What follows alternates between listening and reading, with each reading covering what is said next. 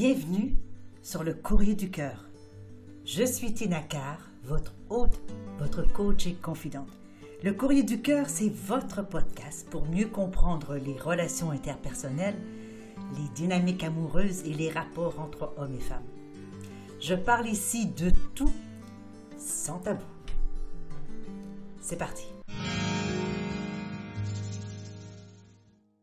Je vous propose quelque chose de différent pour débuter cette année.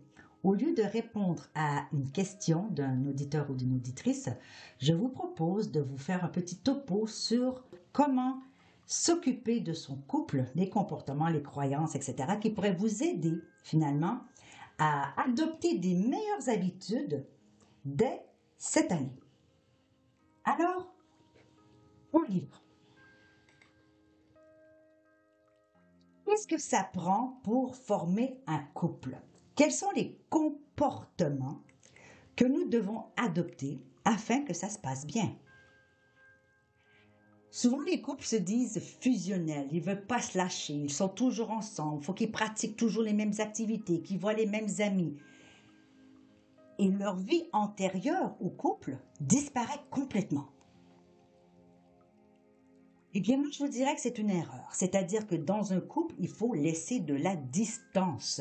Laisser l'autre aller faire ses activités, laisser l'autre aller voir ses amis, laisser l'autre dormir jusqu'à midi s'il a envie. Bref, laissez l'espace et la distance pour que l'autre personne de votre couple, tout comme vous d'ailleurs, puissiez justement avoir cet espace qui vous appartient, respirer un peu et mener votre vie d'individu, autonome et indépendant.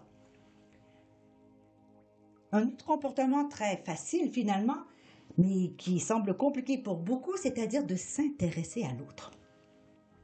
S'intéresser à l'autre, c'est pas juste dans le moment où est-ce qu'on flirte et qu'on séduit qu'on essaye d'avoir quelqu'un dans, dans sa vie. S'intéresser à l'autre, c'est un mouvement constant. C'est-à-dire que on s'intéresse à ses idées, à ses activités, à ce qu'il pense, à ses opinions, à son jugement, euh, qu'est-ce qu'il pense de la politique, de l'histoire, de la littérature, peu importe. S'intéresser à ce que l'autre aime. Comme ça, vous aurez un point de partage, un point de discussion. Et si vous ne connaissez pas le sujet, ben, tant mieux, vous allez apprendre des choses aussi. Lâcher prise, c'est-à-dire qu'il y a des choses dans un couple parfois qu'on ne peut pas régler. Des choses en plus qui sont souvent des pacotilles qui en kikine tout le monde et qui fait en sorte que le couple s'effrite, s'agace l'un l'autre et que finalement on se dit ben, je serais quand même mieux tout seul. Hmm? Un autre comportement qui semble tellement, tellement banal, ce que je vais vous dire là, mais qui est, à mon avis, le plus fondamental.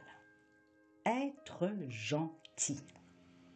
Eh bien oui, être gentil. Souvent, je dis à mes couples, moi, traitez votre partenaire comme si c'était un labrador.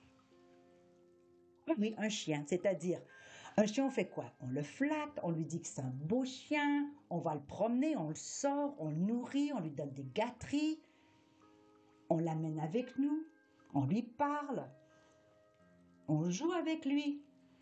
Mais voilà, un conjoint conjointe, c'est la même chose. Bon, il y a la partie intimité qui est différente, mais à part ça, c'est la même chose. Être gentil. Qu'est-ce que je peux faire pour toi aujourd'hui? Bien, je t'apporte un petit café, je peux t'apporter un verre d'eau, euh, t'es fatigué, bien laisse tomber, je vais faire le souper, peu importe, des petites choses. Ça va très très loin, les petites choses. Un autre comportement, c'est d'accepter les différences et d'accepter d'être en désaccord. On a le droit, si on est en couple, de ne pas être d'accord avec son conjoint-conjointe. Pour n'importe quelle raison, pour n'importe quel sujet. La différence, c'est que si on n'est pas d'accord pour quelque chose d'important, exemple l'éducation des enfants, eh bien, c'est pas le temps de lâcher prise. C'est pas le temps de laisser la distance. C'est le temps de s'installer ensemble et de communiquer, de voir comment est-ce que vous allez résoudre le problème. Autrement, d'accepter les différences, c'est-à-dire que tu n'aimes pas les crevettes ou tu n'aimes pas du tout les fruits de mer et puis moi j'aime pas du tout la viande. Mais d'accord. Quel genre de menu est-ce qu'on va installer dans la maison? Donc on n'a pas besoin d'être pareil à l'autre pour pouvoir être heureux. Un autre comportement, c'est d'être flexible et tolérant. Qu'est-ce que ça veut dire flexible et tolérant? Eh bien, imaginez que deux personnes dansent le tango. Une personne avance, l'autre recule, et ça change. L'autre recule, l'autre avance. Oui, il y a ce mouvement de va-et-vient, comme un roseau qui bat au vent. Eh bien, c'est un peu ça, être flexible. Qu'est-ce que je peux faire au lieu de toujours être dans mon ego, de toujours vouloir décider, toujours vouloir que ça soit comme je veux, etc. Eh bien, peut-être laisser à l'autre décider, laisser à l'autre de prendre l'initiative, laisser à l'autre euh, de faire les choix. Et lorsqu'il se passe des choses qui ne sont pas nécessairement les plus agréables, eh bien, vous pouvez peut-être comprendre que l'autre a une mauvaise journée, que l'autre est de mauvaise humeur, que l'autre s'est fait mal, que l'autre est malade, que l'autre, peu importe qu'il est, qu'il est émotionnellement touché par quelque chose. Donc, avant de monter au cocotier, un peu de flexibilité et un peu de tolérance. Un autre comportement, c'est pratiquer les bonnes manières. Là, vous allez me dire, mais pourquoi faire les bonnes manières en couple? Ça n'a pas rapport. Eh bien, vous savez, oui, ça a du rapport. C'est-à-dire un merci, un s'il vous plaît, un je t'en prie, un pardon. Tous ces petits mots délicats qu'on fait normalement dans la société pour paraître bien élevé, quoi. Eh bien, pourquoi ne pas le faire aussi dans le couple? Votre épouse fait le souper depuis 20 ans et ça fait au moins 19 ans et demi que vous ne l'avez pas remerciée. C'est un souci. Tous les soirs, elle fait le souper. Elle mérite tout au moins un merci. Pour toutes ces petites choses, vous posez une tablette. Merci, mon chéri, d'avoir posé la tablette. Pourrais-tu venir ici, s'il te plaît, m'aider à faire je ne sais trop quoi? Merci, s'il vous plaît. Un autre comportement, c'est d'apprécier, admirer, soutenir. Si quel, votre conjoint conjoint fait quelque chose de différent, par exemple de la musique, apprenez à l'apprécier. Même si vous n'êtes pas musicien, même si vous n'aimez pas vraiment son style musical, appréciez peut-être même juste le fait de le voir heureux de faire de la musique. Admirez donc sa persévérance, sa pratique, je veux dire sa, sa passion pour l'instrument. Et puis soutenez-le, c'est-à-dire que s'il a envie de faire la guitare ou la musique à 3 heures euh, le samedi, ben laissez-le faire. Vous ne pouvez pas commencer à empêcher quelqu'un de vivre ce qu'il a envie de vivre simplement parce que vous avez décidé autrement. Donc, apprécier, admirer, soutenir. Quand c'est fait des deux côtés, chaque personne peut s'épanouir dans sa propre euh, vie finalement, et puis dans sa propre expérience, et puis ensuite peut partager avec l'autre. C'est merveilleux. On apprend beaucoup aussi de cette manière. Un autre comportement, c'est de passer du temps ensemble. Ah oui, mais on est toujours ensemble nuit et jour avec l'école, le confinement, on est ensemble 24-7, on travaille dans la maison, on a les enfants ensemble, etc.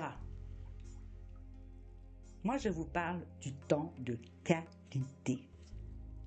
Non pas le Netflix après le souper en abimou, là.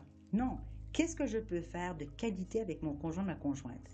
Peut-être est-ce que je peux euh, lire ensemble, c'est-à-dire je me couche sur tes genoux et puis je te fais la lecture. Peut-être que je peux simplement aller prendre une marche avec toi. On peut aller regarder les étoiles. On peut, euh, je peux te faire un massage. Peu importe.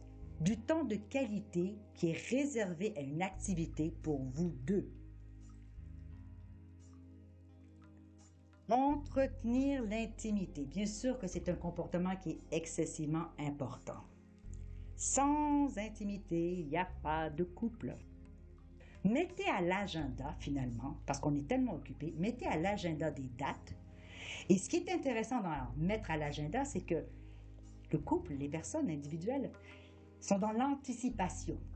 si j'ai une date avec mon mari jeudi soir, ben, dès mardi, je vais y penser. Qu'est-ce que je vais porter, comment je vais me maquiller, etc. Euh, où on va aller manger, j'en sais rien. Quelle activité qu'on va faire?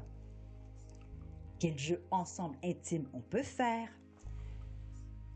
Eh bien, lorsqu'on construit ça, évidemment, on a l'anticipation. Si on a l'anticipation, on a le désir qui monte. Et si on a le désir, eh bien, l'intimité est d'autant plus satisfaisante pour chacun.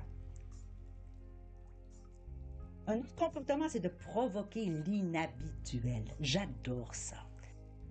Oui, des nuits d'hôtel. Pourquoi l'hôtel? Bien parce que lorsqu'on est à l'hôtel, premièrement, on n'a pas besoin de s'occuper du lavage, de ce qui traîne sur le bureau, des enfants qui crient, etc. Et à l'hôtel, On n'a pas besoin de faire le ménage après. Surtout, c'est que l'hôtel nous permet d'être un peu décadent, nous permet un peu d'être foufou, nous permet de sortir de notre environnement de la maison. Et justement, comme nous sommes dans un autre contexte, un autre décor, eh bien, ça peut permettre à l'imagination de gambader. Donc, moi, je vous dirais, allez à l'hôtel peut-être une fois par mois, une fois par six semaines. Pas besoin d'aller à Tombouctou pour ça. Vous pouvez prendre un petit hôtel là, à côté, là, juste un petit hôtel à côté de chez vous, et vous passez la nuit, la soirée ensemble avec une bouteille de vin, quelques gâteaux, et voilà. C'est vraiment, vraiment très bénéfique pour les couples qui se mettent ça à l'agenda. L'hôtel. Un autre comportement, c'est qu'il faut rêver ensemble. Quels sont vos projets communs? De quoi avez-vous envie dans la vie? Qu'est-ce qui vous permet de vous lever le matin? Qu'est-ce qui vous motive? Quelquefois, on dit, ah ben moi, j'aimerais avoir un chalet, j'aimerais avoir, euh, j'aimerais partir en voyage, j'aimerais avoir une entreprise, euh, j'aimerais avoir des enfants, peu importe. Rêver ensemble. Pourquoi? Parce que c'est une force duplicatrice, c'est-à-dire qu'on envoie ça à l'univers fois deux. Et ensuite, c'est parce que ça nous encourage l'un l'autre. Quand on n'est pas motivé, on dit, hey, gars, chérie, on, on, on parle de ce voyage, allez, lâche pas, lâche pas, on va y arriver. Voyez-vous, rêver ensemble, ça unit le couple. Ça permet au couple de rester ensemble sur une seule vision. Si vous n'en avez pas, bien cherchez-en, créez-en. Ça peut être quelque chose de simple. Rêver ensemble. Un autre comportement qui est plus difficile un petit peu, c'est de laisser passer les tentations. Oh là là, ça c'est compliqué par les temps qui courent avec Tinder, Snapchat, etc., etc. C'est très compliqué de laisser passer la tentation parce qu'il y en a 15 000 à la seconde. Tous les sites, il y a du monde à profusion.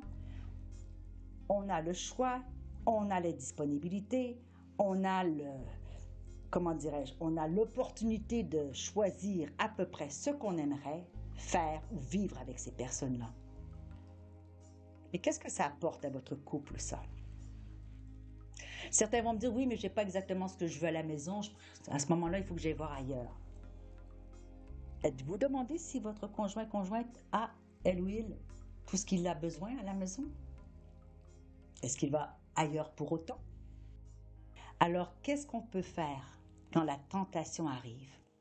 on la regarde. Il n'y a pas de souci. On a des yeux, on est des humains.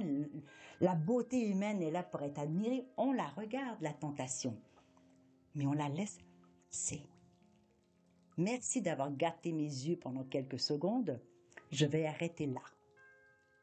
Merci d'avoir eu cette conversation agréable avec moi ou cette danse agréable avec moi, mais ça va s'arrêter là. Pourquoi? Parce que je tiens ma relation et dans une relation qui veut être soutenue, qui veut être harmonieuse, qui veut être durable, eh bien, c'est certainement pas de sauter la clôture pour aller chez la voisine qui va aider les choses.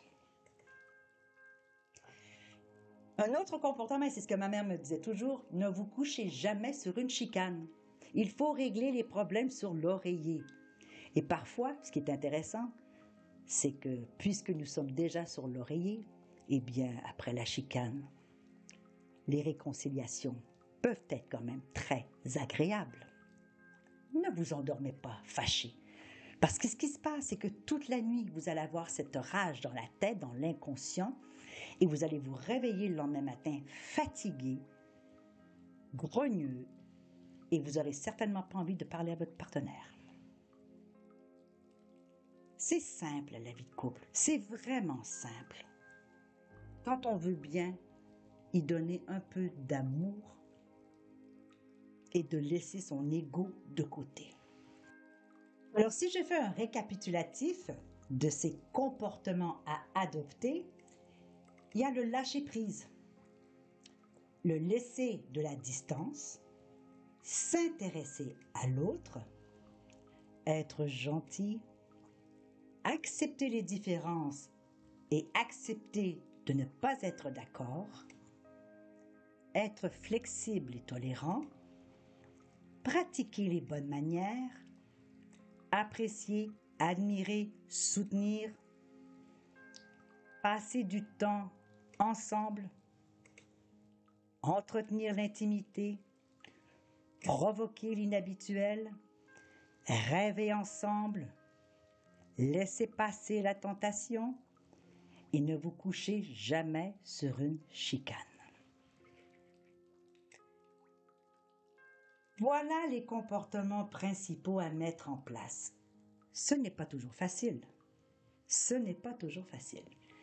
Mais quoi qu'il en soit, petit à petit, chaque jour, si vous implantez comme ça ces nouveaux comportements, vous allez voir que votre année 2022 va être complètement différente que l'année passée. Le couple a besoin d'attention. Le couple a besoin qu'on le nourrisse, qu'on s'en occupe. Ça ne vit pas sa vie par soi-même et puis voilà, on s'en occupe plus jamais. Donc, si vous avez la chance d'avoir rencontré quelqu'un auquel vous tenez, qui vous procure une espèce de joie intérieure que par sa présence. C'est précieux ça. On ne veut pas perdre ça. Et si on se dit que le temps, le mariage, les années de couple, etc., finissent par effriter la relation, c'est parce qu'on ne s'en est pas occupé. C'est comme une fleur, si on ne l'arrose pas, elle va mourir. C'est la même chose pour un couple.